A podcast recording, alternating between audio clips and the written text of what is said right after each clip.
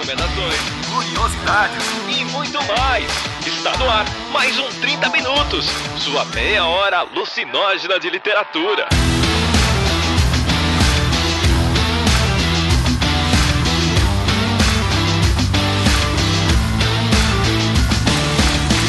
Eu sou o Vilto Reis e hoje nós estamos em mais um podcast aqui para falar de um livro, ou de um grande livro e de um grande filme. Ou não, vamos ver. E é por isso que eu estou aqui acompanhado da Cecília Garcia, que está sempre entre grandes livros e grandes filmes. Olha só, eu só propus essa pauta porque eu vi o filme com o meu bebê Jake Gyllenhaal e eu não resisto àqueles olhinhos de pug abandonado. Não tem nada a ver com literatura, isso é puramente é, um cast bairrista de de tietagem. É, mas eu consegui iludir o Vilto e contei isso pra ele só agora. o grande golpe de 2018. É, é, por isso que eu gosto desse cast, né? O, o, fundamento, a base né, acadêmica, científica que leva nós a escolher as obras é esse tipo de coisa, assim. É por isso que eu gosto desse podcast. Mas enfim, vamos lá pros recadinhos.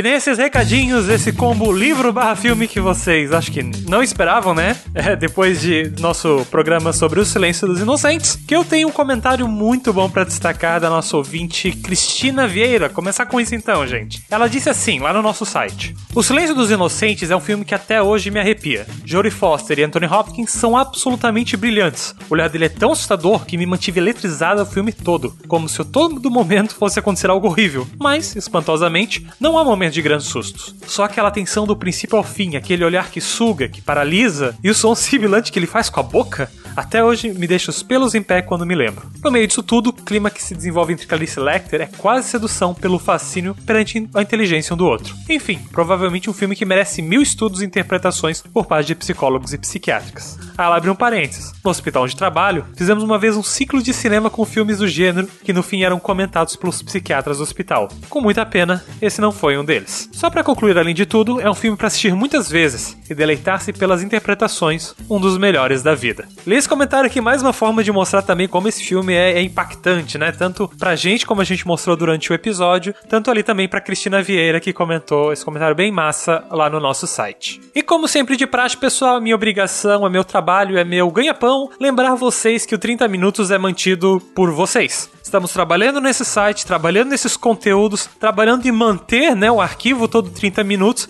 em prol de vocês que curtem, comentam, escutam, apoiam financeiramente através do Padrim, através do PicPay. Gente, o ano 2018 foi muito comprido, em primeiro lugar, mas também foi muito importante, foi muito incrível, graças a vocês, assim, pegarem o 30 minutos que início do ano tava mal das pernas, tava numa situação que nós não sabíamos se íamos continuar, e agora fechar 2018 numa situação um pouco mais confortável e que a gente tem esperança de em 2019 conseguir entregar o programa durante o ano todo. Para ir mais a fundo disso, para falar sobre isso, para falar sobre como foi o balanço do 30 minutos nesse ano, quanto a gente tem de dívida, o que que a gente vai fazer em 2019 para contrabalancear essa situação financeira, nós vamos ter uma transmissão ao vivo nesse sábado, no dia 15 do 12, 15 de dezembro de 2018, começando às 6 horas, 6 horas da tarde, barra noite, né, o horário de Brasília. Se você tá numa região aí que não tem a horário de verão, então talvez confere aí que começa mais cedo. Se você tá fora do Brasil, confira aí o que, qual é o seu horário em relação ao horário de Brasília. Vai ser no YouTube, então se você definir ali um lembrete, acho que o YouTube ajusta pro seu pro horário que você tá usando o seu computador.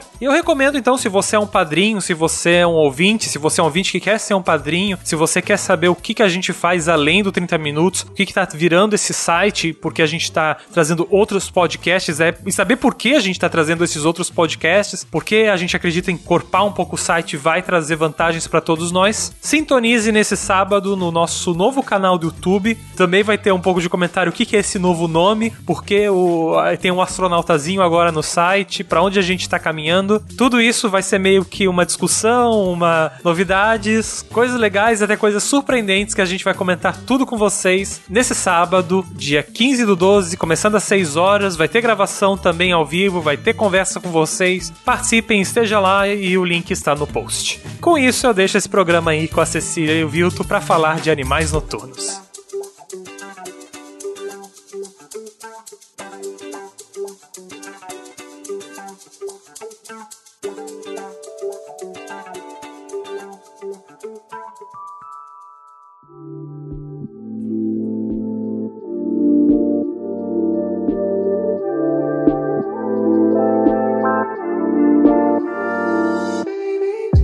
Nossa missão aqui hoje é de falar do livro Tony e Susan, que é escrito pelo, pelo Austin Wright e foi lançado em 93 esse livro que acabou virando filme, né? O filme Animais Noturnos, que é um filme de 2016 que saiu aqui no Brasil em 2016 e que tem certas diferenças aí que a gente vai comentar ao longo é, desse podcast. Uma coisa que esse filme, né, quando saiu, eu li uma matéria, eu não lembro se era uma resenha, se não me engano era do Valor Econômico, mas eu não tenho tanta certeza. Era alguma coisa assim de um jornal bem conceituado, assim, sabe? E, e, e destacava muito a questão do diretor, né, de ser o Tom Ford, que é um cara, tipo, muito famoso no mundo da moda e etc, e etc. E, e lendo aquela matéria matéria eu achei bem interessante e tal, e assisti o filme, acabou passando o tempo e eu esqueci de assistir o filme. Então esse podcast tem essa missão de trazer algo à memória também.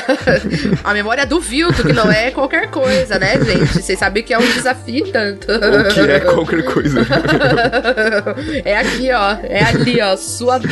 Mas então, você quer dar um contexto geral da história do podcast? História do podcast. Podcast 30 minutos começou a mentira. é... Ouçam o chorinho do Emanuel. Vejam que fofura. É, a história se trata de um casal divorciado que a gente consegue perceber que foi um divórcio turbulento. A mulher tá casada, tá no seu segundo casamento, é, e então ela recebe um pacote do ex-marido com o manuscrito dele. É, ele pede a, a, opinião dela, né, do, pra, pra sua leitura, tal, do, leitura crítica do, da história, porque ele confia mais nela do que em qualquer outra, outra pessoa para dar o pitaco literário ali. Então a gente tem ali a entrada do segundo eixo da história, que é esse romance aí que ele, que ele escreveu e mandou pra ex-mulher. Então aí já fica a dica: ex mandou pacote, você taca fogo, porque é dá ruim. E aí a gente vai ficando nessa, nessa história e a gente começa a perceber que esse ex-marido colocou mais do que ficção apenas na sua narrativa e que esse envio para pedir uma leitura crítica, ele não é tanto relacionado à admiração que ele tem pelo talento da ex-esposa, mas também é um desejo próprio de lavar lavar a roupa suja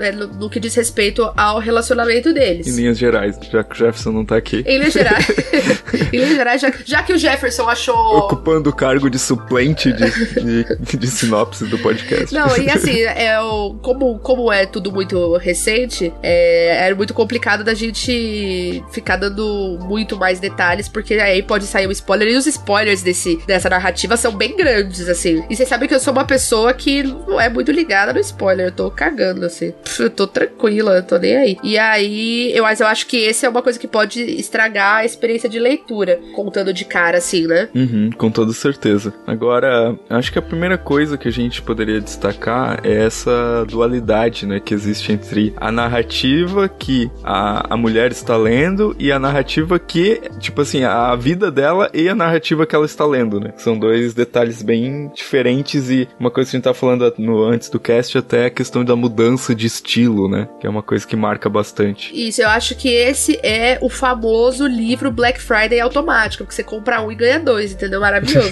Porque de fato a narrativa da mulher, da, da, do eixo da vida da mulher e o romance do ex-marido é, são muito diferentes. A técnica é muito diferente, enfim. E isso é muito gostoso de observar, assim. E eu acho que o Vilto, que é sócio, dono, proprietário, coordenador e CEO de uma empresa de cursos para escritores, pode comentar um pouco melhor pra gente a questão da construção do, do enredo, como se dá, né? Da, a questão técnica de concepção da obra mesmo, assim, de criar dois eixos narrativos que dialogam entre si, mas que usam uma técnica de escrita tão diferente. Quais são os desafios envolvidos nesse tipo de proposta, Vilto Reis? Tu sabe que uma das primeiras oficinas de escrita criativa que eu participei, eu fiz uma pergunta bem parecida com essa pro meu professor. Droga, eu fiz uma pergunta igual a do Vilto. Ah. que era a seguinte, tá, se eu tenho essa ideia, né, de escrever um livro dentro do livro. Eu devo escrever primeiro o livro inteiro e depois escrever as partes, por exemplo, da vida real ali que acontece, né, é, nesse livro que a gente está comentando, ou escrever paralelamente, vamos dizer assim, ou escrever primeiro um e depois o outro. E aí o, o, o professor disse, cara, eu acho que se tu for escrever um e depois o outro, tu não vai conseguir encaixar as partes. Não vai funcionar como uma obra só. Porque por mais que tu esteja, tipo assim, dentro da tua cabeça concebendo como duas coisas, mas elas se completam, assim. Então, por exemplo, né, tem uma, tem uma coisa muito legal que existem intertextos é, que, é, que são as partes que a mulher faz é, comentários ou que ela pensa a respeito do livro e tal, que ela narra aquele cotidiano dela. E ela mesmo, é, se a gente for pensar, ela cria mistério, ela cria suspense para a história que está se lendo, sabe? Porque ela se faz perguntas, né? Tipo, ah, ela lembra que quando ela era casada com o Edward, eles viveram isso, isso e aquilo. E aí, será que isso está aparecendo? Tipo, existe uma série de perguntas, aquilo ali não tá ali por acaso, sabe? É mais uma ferramenta do escritor de criando mistério, de criando suspense. Agora, uma coisa que enquanto eu estava lendo eu pensei, tenho que perguntar isso para Cecília no cast. É como é que tu vê a questão assim da, da representação do psicológico da personagem feminina ali, com a linguagem que ele usou, sabe? Porque de certa forma me remeteu um pouquinho, tá? Eu sei que é diferente, técnica diferente, momento diferente, mas me remeteu um pouquinho a Mrs. Dalloway. Não sei porquê,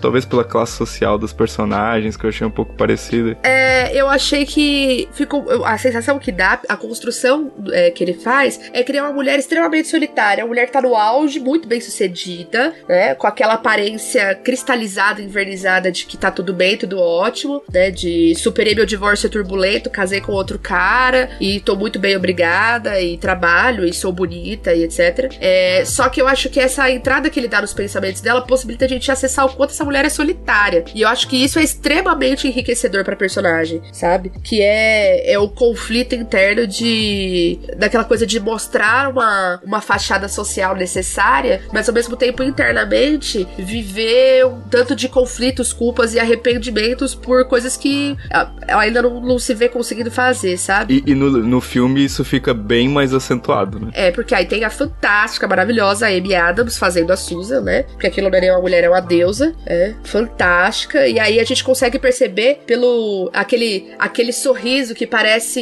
muito satisfeito com aquele olhar assustado, assim, né? Tenso, triste e disfarçando com um sorriso numa linda foto, sabe? É, então, eu achei, acho super importante que isso apareça, porque trata de um dos aspectos, na verdade, que eu acho que são, são centrais ali da história, que é o quanto essa mulher é psicologicamente abalada pelas situações que ela viveu. Então, por esse primeiro marido que parece ser um cara tão legal que aí chega um ponto e fala assim: nossa, como, né, que, que, uma, que ela pode ter abandonado um cara desse, um cara tão incrível e gentil e que valoriza tanto a opinião dela e tão maduro, né? Porque coloca o trabalho dele pra crítica dela, né? Parece uma coisa, né, enfim, a ser valorizada. E aí a gente vai vendo que na verdade vai cavando e vai descobrindo que esse cara não é tão perfeito assim. Não é só flores, né?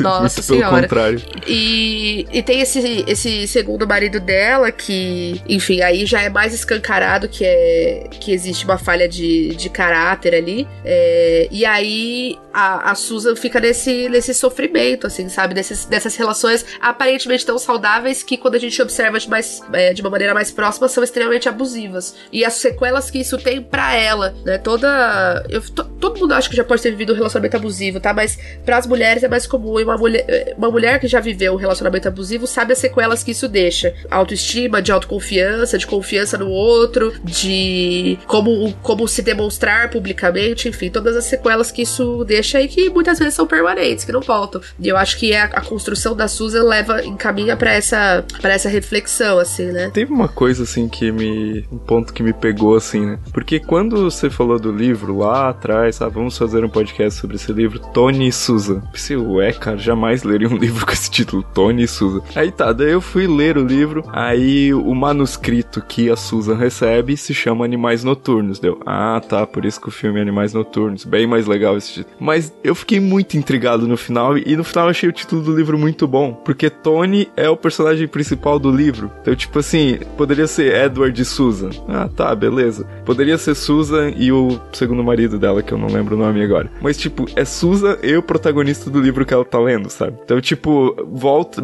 tipo, continua brincando com a coisa da ficção, se confundindo com a realidade dela, sabe? Isso achei muito massa, cara. É, mas de fato é. Se você vai só pelo título, se eu, se eu tivesse 现 te dado de presente o livro Tony Susan, você provavelmente zoar perguntando se eu tava lendo Nicholas Sparks, entendeu? Porque parece uma historinha romântica. Mas eu acho que a hora que você termina de ler, isso se torna uma coisa mais irônica ainda. Porque tudo que tem nesse livro é qualquer coisa menos historinha de amor. Embora todo mundo pareça muito apaixonado em vários momentos. Embora pareça ter um monte de casal, olha, nossa, quanta gente casada, quanto filho, quanto amor, né? A única coisa que não tem é nada disso, assim, né? Não, e, e tem uma coisa também que eu achei muito legal na experiência de leitura do livro, né? Que já que experiência é palavra na moda, né? Quando você vai contar alguma coisa. É tipo, como, por exemplo, tu entra na parte da personagem da Susan. Aí tu vai, ah, olha a vidinha dela, classe média, aquela coisa assim. Daí eu, pá, fui achando legal, estilo, ok. Mas até ali, ok. Daí de repente tu cai na história do livro que ela está lendo, né? Que seria o Tony indo com a família dele lá pra uma casa de veraneio e tal. De repente, esse é o comecinho da história, então nem diria que seria um spoiler. Né? E de repente, é, ele se envolve numa confusão na estrada, né? Com os três malucos lá e acaba parando o carro. E os três malucos começam a rolar uma intimidação, né? Começa a rolar uma coisa meio é, complicada e, tipo, vai te dando um nervoso na leitura. E o jeito que ele faz isso não é como é comumente feito nos best-sellers, sabe? Me lembrou muito mais uma coisa tipo Hitchcock, que é tipo uma referência que eu gosto muito mais, que é uma coisa tipo que vai se tornando meio angustiante, mas que tá dentro do terreno da possibilidade do real. E eu acho que isso, o que, que eu quero dizer com isso? Que pode acontecer com qualquer um, sabe? Tu olha para aquela situação e tu fica, putz, cara, isso pode acontecer comigo. Tanto que quando eu e a Débora tava vendo o filme, ela ficou, ai, cara, eu não quero mais ver isso, senão eu vou ficar pensando que isso vai acontecer comigo, sabe? Porque tem essa, essa relação de tipo, cara, isso poderia ter acontecido comigo. E, e, tu fica muito tenso, assim. E aí, de repente, depois de um momento de muita tensão, tu volta lá pra Susan, ah, ela pensando nas crianças dela, no, no livro, né? As crianças entraram em casa, estão em casa, estão jogando não sei o que, banco imobiliário, acho que é. Então, tipo, essas quebras de tensão, elas são muito boas e muito bem orquestradas, assim. Mas, tipo, é como tu falou, são dois livros diferentes dentro do mesmo livro e que se casam, sabe? Que se combinam. Isso é muito louco. É, tem uma, uma questão de essas pausas serem muito bem planejadas, porque tem um determinado ponto que você você precisa, assim, a hora que a situação da Susan tá ficando muito tensa, aí você fala assim, nossa, mas é, podia vir um pouquinho da história do, do, do Tony e da, da Laura, né? E a hora que ali tá ficando muito tensa, você falou assim, ai, e a Susan, o que que tá acontecendo? Eu acho que acaba dando um, um refresco um pouco, assim, sabe? Do tipo, nossa, eu preciso me acalmar, tá muito difícil isso aqui, assim, eu acho que é, tem uma questão de da gente conseguir dar conta da, das tensões também, assim. E tem outro detalhe, assim, que, por exemplo, a Susan vai tornando o livro cada vez mais bem escrito, o livro que ela tá lendo. Porque, tipo, os comentários que ela faz algumas partes são: Ah, aconteceu isso, isso e aquilo. Ah, será que agora o Edward vai tomar o caminho de transformar isso num livro de investigação do crime? Ah, se ele fizer isso, não vai ser tão bom por causa disso, disso, daquilo. E aí, tu, daí vai pra parte da leitura do livro, daí não é nada daquilo que ela imaginou que poderia ser, sabe? Então, tipo, ela vai tornando o livro, ela vai tornando o livro melhor porque ela vai mostrando as tipo como ele vai criando imprevisibilidades, eu acho dentro do livro, sabe? Isso é muito louco, cara. Essa esse jogo dentro do livro. É, e aí veio uma coisa que é o quanto que esse ex-marido, quanto que o Edward é um cara perverso, né? Ah, vamos falar mal dos personagens? Não falando mal da construção agora, abandonando a técnica, falando mal do caráter. Agora que a gente já pagou muito pau, falou que, nossa, meu Deus, que construção, que técnica, que coisa incrível, agora a gente pode virar e falar que pessoas detestáveis. Eu acho o Edward é, um cara muito perverso e calculista, né? Porque a frieza com a qual ele orquestra a coisa de escrever o livro todo e depois mandar pra, expo, pra ex-esposa e depois. Ah, eu vou contar algumas coisas aqui, aí vocês não fiquem chateados comigo, porque isso não tem a ver com os maiores spoilers da história, tá? E depois é, dá o balão dela no final, mostrando que em nenhum momento ele quis ouvir o que ela tinha a dizer sobre o livro. Nenhum momento, nenhum momento ele tava, ele tava o tempo todo cagando pro que ela ia dizer. Porque não se tratava disso. Eu falei, nossa, que pessoa perversa. Terapia nele, né, gente? Porque olha. E, e ao mesmo tempo infantil, né? Cara, tipo, fazer tudo isso pra isso. Que tipo de pessoa tu é, tá ligado? Tá faltando o quê? vamos, vamos, chamar, vamos chamar ele aqui, ó, pra ir dar uma trocadinha nas fraldas do Emanuel. vamos chamar ele aqui pra vir dar uma organizada aqui nas gavetas da minha casa, que tá precisando, entendeu? Ele pode vir, tá desocupado. É, até esse final, eu tava um pouco. Ah, eu acho que esse personagem ele tá muito reforçando o estereótipo do escritor esquisitão, sabe? Tipo, porque ele era esquisitão, ele tinha um ego frágil que não lidava muito bem com as críticas da Susan quando era novo. Ah, daí ele foi pra uma cabana passar 30 dias. Ele tinha. Gente, assim, ó, o estereótipo do macho. Sabe, meninas, ouçam, ouçam a tia. Sabe quando você vira pra aquele seu amigo e fala assim: você tá sendo machista? E aí ele começa a fazer o Cristiano Ronaldo reclamando: não, não, ah! Ele, era essa pessoa cada vez que a Susan falava ah sobre o que ele tinha escrito. Uma coisa insuportável. Mas sabe uma pessoa que ela é pós-adolescente, teoricamente, mas na verdade ela ainda é adolescente, mas ela deveria ter, ser uma pós-adolescente? Eu fiquei muito com essa sensação dele, assim, naquela parte do passado dele, sabe? E, tipo, ele, ele não era um cara que conseguia assumir a vida, sabe? Não, não, não tem problema. Tipo assim, né? Eu, eu, claro, me identifiquei em alguns pontos da história, decisões que eu tive que fazer na vida, e eu vi que esse cara ele não, não teria a mesma coragem, sabe? Cara, tipo assim, ah, ele quer ser escritor. Ele entrou na faculdade de Direito, desistiu da faculdade de Direito. Ok, daí ok, ele pode desistir, pode fazer outra coisa, pode fazer o que for da vida dele. Mas, tipo, ele desistiu da faculdade de Direito pra ficar em casa escrevendo, pra ficar dependente da esposa dele, tipo, agora, ah, tu vai dar aula lá e de, de literatura e sustenta nós, beleza? E, tipo, não esperou o beleza dela, sabe? É isso e, e pronto. E ela foi, tá? E ela foi. Ela segurou essa onda pra ele, pra esse bostinha. Era isso. É que eu tenho um pouco de ranço desse personagem. Eu nem acredito que foi meu bebê Jake Gyllenhaal que interpretou ele. E, e sabe o que, que é pior? É que tem tantas pessoas assim, sabe?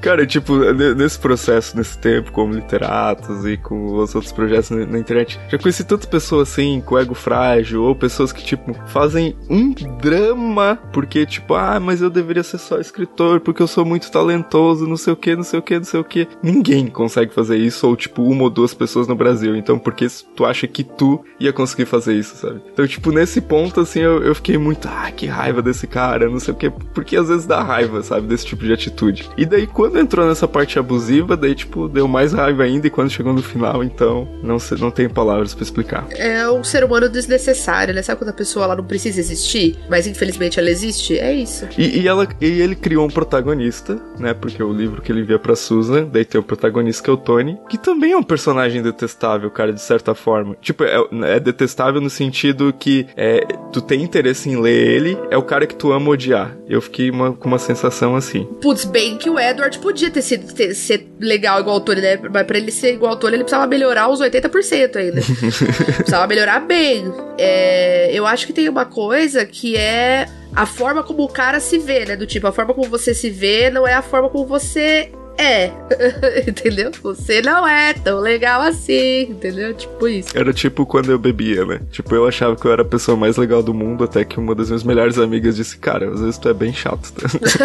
Tá? e, inclusive a Débora também já me disse isso, né? Esbarra nas pessoas, fala alto. É... Agora, assim, eu queria falar uma coisa que eu acho que a Cecília não vai concordar. Ih, eu... então não. tá errado, né, gente? Ele quer falar uma besteira e tá pedindo licença. Ah. Eu fiquei muito frustrado com o Tony na tela com o Tony no filme. Por quê? Tá, vamos lá.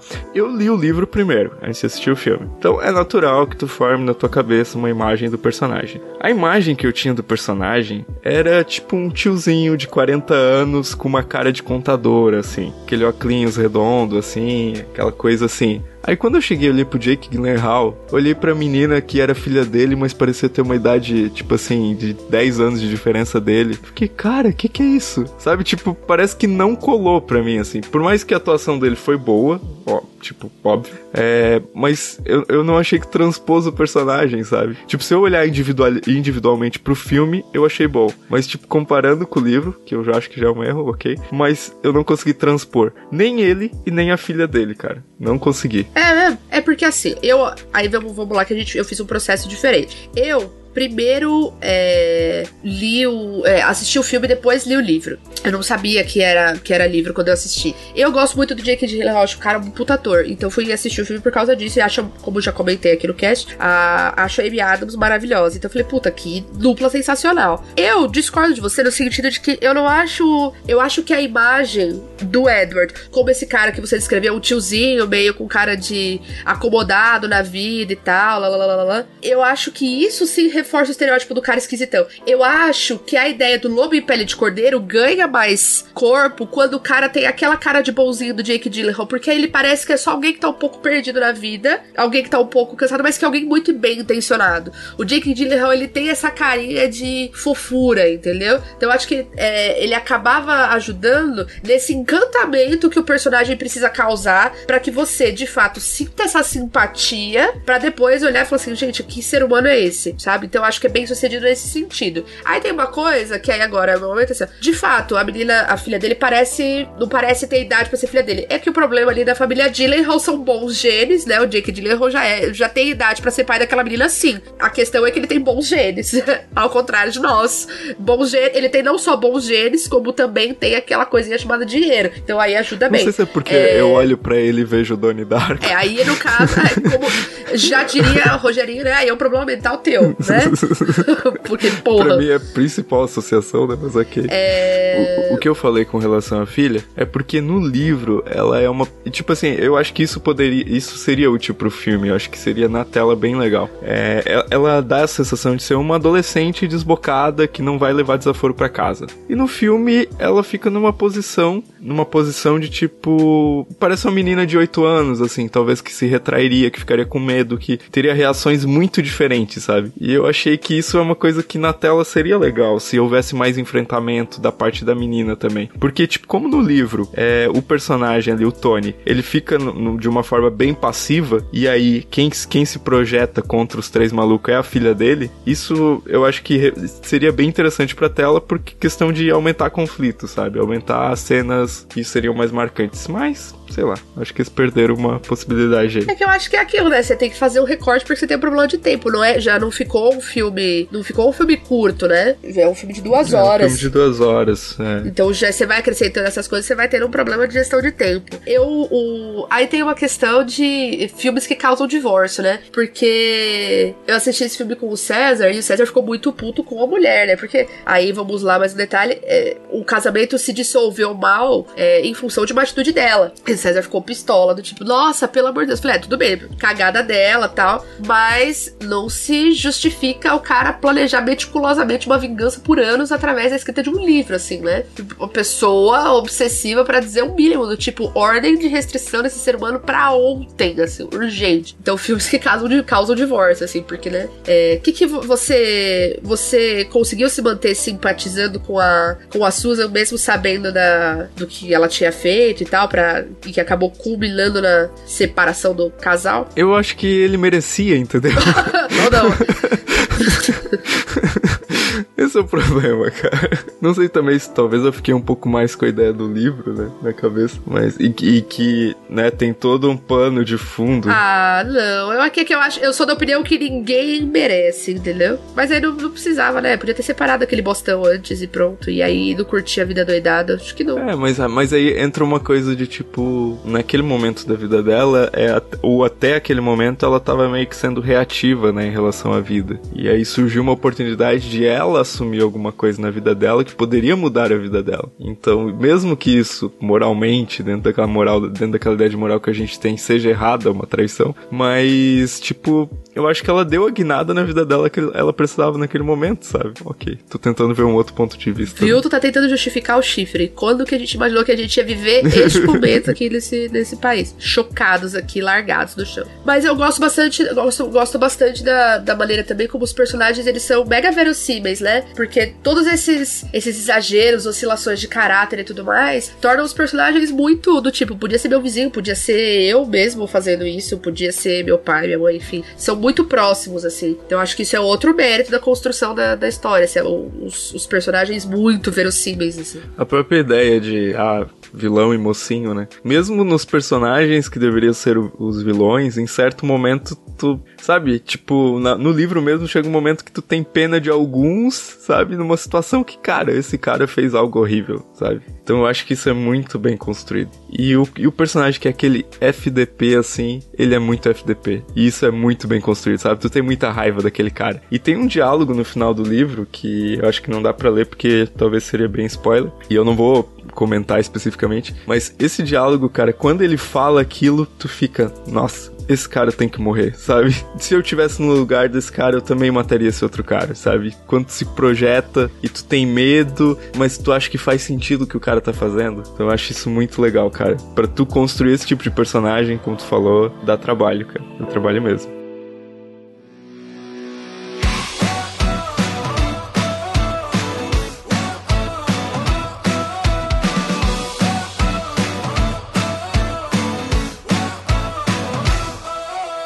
Tá, gente, pra finalizar, quem ouviu o podcast até aqui e não quer levar spoilers, esse é o momento de você é, encerrar o podcast por aqui porque a gente vai dar alguns spoilers, tá? A gente vai falar alguns detalhezinhos que não vão estragar a experiência de leitura do livro, porque é um livro muito bom, mas vão mudar a experiência de leitura, né? É, porque você. Uma coisa é você não saber o que vai acontecer, outra coisa é você já ir fazendo a leitura sabendo dos detalhes, né? Tipo, não dá. Se você tiver muito ansioso, vê o filme e depois você vai pro livro, porque você já vai saber as coisas e tal, você já vai tá... E aí você consegue focar na técnica, eu até recomendo isso. Porque aí, já sabendo a história, você vai e consegue observar com detalhe a, a técnica do cara. Fala, cacete, olha que belezinha. Porque aí você tá, tá menos preso no, no enredo, porque é um enredo que te leva à loucura, cara. Te deixa passada. Tá, então vamos pros spoilers? Vamos! Você quer começar? Olha, o aborto. E aí? Hum, Qual foi a sua opinião? complicado, hein? O que, que acontece? Em determina... ela, ela tem um. Eu fiquei bem abalado, tá? Fiquei bem abalado. Ela tem, ela tem um, um caso, né? Quando o casamento já tá lá nas últimas. E aí ela tá querendo se divorciar. E o cara, lógico que esse lixo humano desse Edward, sacolé de chorume, ele não quer separar, tá, tá, tá, e dado um ponto ela fica grávida. De quem, viu? Tu de quem? Do amante, Pois é. que se tornou marido dela depois. Exato. E aí, é, que é um bostão também, quer dizer, ou mulherzinha com o dedo gangrenado de podre, né? Cacete, vamos conversar. Só que na verdade é do amante, pero não se sabe, não dá pra ter muita certeza, na verdade, né? Na dúvida, pelo sim, pelo não, achando que podia ser do marido, ela opta de maneira segura no lugar que o aborto é legalizado, a mulher não precisa sangrar até morrer por fazer ilegalmente, ela opta por fazer um aborto. O marido, né, o Edward, descobre é, de uma maneira bastante dolorosa como a situação toda se deu. Descobre tudo uma vez, o caso, o aborto e tudo. E aí ele fica naquele, como se diz em inglês, o self-righteousness, do tipo, você deveria ter me contado, essa não era uma decisão só sua. Aí, tipo, querido, é uma decisão só minha assim. Tipo, era pela minha buceta que ia sair. Desculpa, isso você não tem a ver com isso. É. A pergunta, né? Quando, quando ela conta pra ele, a pergunta que ele faz é, tipo, não é por que, que você fez isso, não é você vai se divorciar de mim? tipo, cara. tipo, ela contou tudo, sabe? Ela contou que ela traiu, ela contou o negócio do aborto. A pergunta que ele faz é, você vai se divorciar de mim? Tipo, sabe? Parece que ele é um boneco de posto falando, sei lá, um ventríloco falando. Não, e assim, a preocupação, de novo, não é com ela, nem com a relação dos dois, é com ele. Do tipo, mano, puta, como, como você consegue ser tão merda? Homem bosta, sabe? E ao mesmo tempo, fica aqui minha alfinetada, é o retrato de toda uma geração de homens que é assim. Porque esse padrãozinho do macho, cheio de. ma- ma- com uma masculinidade muito frágil, etc. Vocês sabem muito bem. É uma coisa que tá muito em voga, uma coisa que tá saindo bastante, mais do que Black Friday, entendeu? Loucura total. É insanidade absoluta. Outro spoiler, Cecília. Agora escolhe você, eu já dei um, você dá outro. Pode ser um bem no comecinho? Pode, né? Ah, pode. A gente já contou do aborto, já contou que o amante é o segundo marido e esse segundo marido também é um bosta. Ah. No livro, né, que a Susan está lendo, ali o Animais Noturnos, o Tony, que está viajando pela noite e tal, com a família dele, daí ele se envolve no problema lá que eu já comentei com os caras na estrada. Eu fiquei muito chocado, cara. A filha e a mulher do cara são assassinadas, cara. Tipo assim, por mais que toda a história te levasse em direção disso, sabe quando tu fica torcendo? Não, não, não, não, não aconteceu isso. Sabe, eu entrei na pilha do personagem de torcer pra não acontecer isso, sabe? E eu fiquei muito chocado. É, foi foda. É, é isso, é foda, é foda, é barra. Não tem muito o que comentar, barra mas. E o final? O que que você achou do final? Então, aí, é, quando eu tava lendo o livro, eu li até 80%, tava lendo no Kindle, e aí eu assisti o filme. Então eu vi primeiro o final do filme e depois o final do livro. E a gente tem dois finais, porque meio que são dois livros, né? A gente tem o final da história do cara, tipo, tendo finalmente a chance de se vingar do, do assassino da mulher e da filha dele. E ele consegue e depois morre de uma forma muito idiota, né? Porque na verdade o Edward tá falando dele mesmo, ele sabe que ele é um idiota. é, tem toda essa pira de tipo, ah, essa parte simboliza não sei o que, tipo, o tempo inteiro. É, o, ele criou. Essa, esse, esse livro que ele criou conta a história do casamento todo, criando diversos simbólicos, assim. E tanto isso é verdade porque não é à toa que lendo o livro ela faz associações com a vida deles. Ele fez tudo de propósito, um grandíssimo filho da puta. E tem o final, né, dela em si, né? Que é a coisa do, do jantar e tal, que ele não comparece, que tipo, eu fiquei meio. Cara, eu não sei porquê. Olhando, pensando agora, tipo, é muito idiota a minha esperança, que era uma esperança idiota, de que o cara ia aparecer para conversar com ela. Tipo, não faz o mínimo sentido, mas quando eu tava ah, tanto assistindo o filme quanto lendo o livro, eu achei que ele ia aparecer, sabe? Não sei porque eu achei que ela ia voltar para ele ainda, sabe? tipo, não faz sentido. A narrativa me conduzia a isso, sabe? É, eu também fiquei com essa sensação. E aí eu tava tipo, ah, não, não faça, não pise no meu coração dessa forma. tipo, não, não, não, não, não, fuja dessa cilada, amiga. Acho que é isso, né? Depois desses spoilers do final. É, acho que é isso, gente. Leiam, leiam, leiam, leiam, leiam, leiam, leiam, leiam, leiam, porque é muito bom. Assistam ao filme, leiam de novo, é maravilhoso. É, eu acho que o comentário que eu tenho a fazer é tipo, ah, quem gosta de uma história de suspense, de mistério, vai se identificar com esse livro. Quem gosta de uma história que preza pela linguagem, pela construção narrativa, também vai se identificar com esse livro. Então eu achei isso bem legal, cara, do escritor. É, nossa, é fantástico. Fiquei... Foi uma grata surpresa, assim, sabe? De ter um filme que eu gostei tanto e um livro que eu gostei tanto, sabe? Normalmente a gente fica meio, é, com um dos dois, assim. E, e para mim foi muito legal ter esse carinho com os dois, assim, sabe? É, eu vou fazer uma. vou abrir um parênteses aqui. Eu acho que o filme filme dava pra cortar bastante coisa. Ah, lógico, que o Vilto Tesourinha. e o livro acho que não. Ah, ó, eu, eu mando, eu mando um caderno personalizado com o nome da pessoa na frente para quem fizer uma montagem do Vilto Mãos de Tesoura. Vilto Mãos de Tesoura. Cara. Quem fizer essa montagem é só mandar o endereço que eu, eu despacho por minha conta um, um caderninho aí de personalizado com o nome da pessoa ou com o nome de alguém para quem você queira presentear de repente. De verdade, é uma montagem válida. Olha aí, gente. Olha o que vocês podem ganhar. Olha lá, tá vendo? Tudo pra zoar o Vilto, é uma meta importante. Perguntas finais, então, pros nossos ouvintes a respeito do livro. O que faz vocês odiarem um personagem? A gente aqui odiou o Edward pela crueldade dele, pela, por, por ele ser calculista e por ele ser um merdão. Quais são as coisas que fazem você odiar um personagem quando você tá lendo, mas ao mesmo tempo já fala assim, cara, que escritor foda, porque olha como ele criou esse personagem incrível que eu tenho tanto potencial para odiar, sabe? O que que movimenta esse sentimento? dentro de vocês? Comentem conosco. Eu acho que seria legal citar também outros personagens que a gente ama odiar, né? Personagens que amamos odiar. Livros que a gente leu, filmes também, pode ser. Exato. Personagens que amamos odiar. Listem. Valendo! Mais alguma coisa, Ceci? Só que sigam nós. Quem puder, dá aquele cincão pra gente por mês, por favor, estamos precisando. Eu só vou dizer que ele, esse cincão não vem pra nós, tá?